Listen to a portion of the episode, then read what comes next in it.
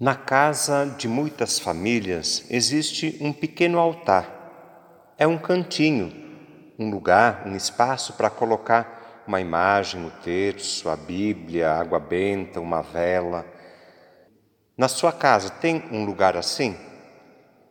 Nós poderíamos chamar esse lugar de espaço sagrado. É o lugar do encontro com Deus, é onde a gente costuma rezar. Se na sua casa tem um espaço assim, parabéns, use-o. Valorize esse cantinho para cultivar a sua fé. Se ainda não tem, crie. Não precisa muita coisa. Basta que seja significativo e que manifeste a fé das pessoas que moram na casa e fazem parte da família. Na Bíblia, o lugar do encontro com Deus é no alto de uma montanha. Antes da construção do templo em Jerusalém, antes da existência de sinagogas, quem quer conversar com Deus sobe a montanha. Foi isso que aconteceu com Moisés, nós sabemos, com Elias, com Abraão, nós ouvimos na leitura agora há pouco, e com tantos outros também. A montanha é o lugar preferido por Deus para se revelar e mostrar ao povo a sua vontade. A montanha é o lugar do encontro com Deus. Não é por acaso, então, que ainda hoje muitas igrejas ocupem o lugar mais alto de uma vila ou de uma cidade. A nossa igreja matriz, por exemplo, está no alto de um morro. O alto da montanha é o lugar do encontro com Deus. Não é o único, mas é um lugar privilegiado. Foi no alto de uma montanha que aconteceu a transfiguração de Jesus na presença de Pedro, Tiago e João. No alto da montanha, eles fazem a experiência do encontro com o Senhor.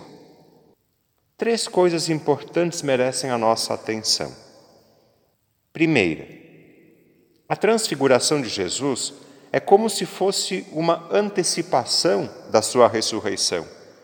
É como se fosse um sinal da sua vitória final.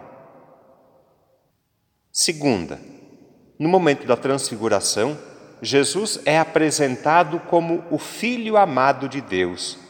É Deus mesmo que se revela. Jesus é a revelação perfeita de Deus.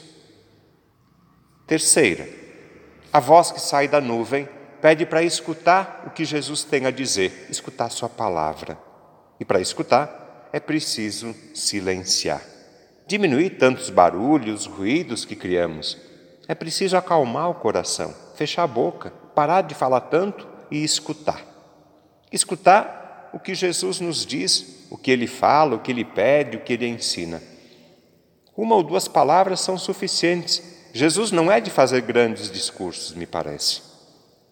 Pode ser que Jesus peça para amar mais, para ter mais paciência, para sorrir mais, para rezar melhor, para perdoar uma ofensa Pode ser que Jesus peça conversão, mudança de vida. Lembrando a campanha da fraternidade deste ano, para todos nós, Jesus pede para construir novas relações de fraternidade que tenham como base e fundamento o diálogo, o respeito, o amor. Vamos escutar o que Jesus tem para nos falar hoje. Ele nos fala sempre, na palavra que escutamos, sim, nas pessoas com quem nos encontramos, nos fatos e acontecimentos de cada dia, uma música, na natureza, no silêncio, Jesus nos fala. Vamos escutar então o que o Filho amado de Deus tem a nos dizer hoje, agora.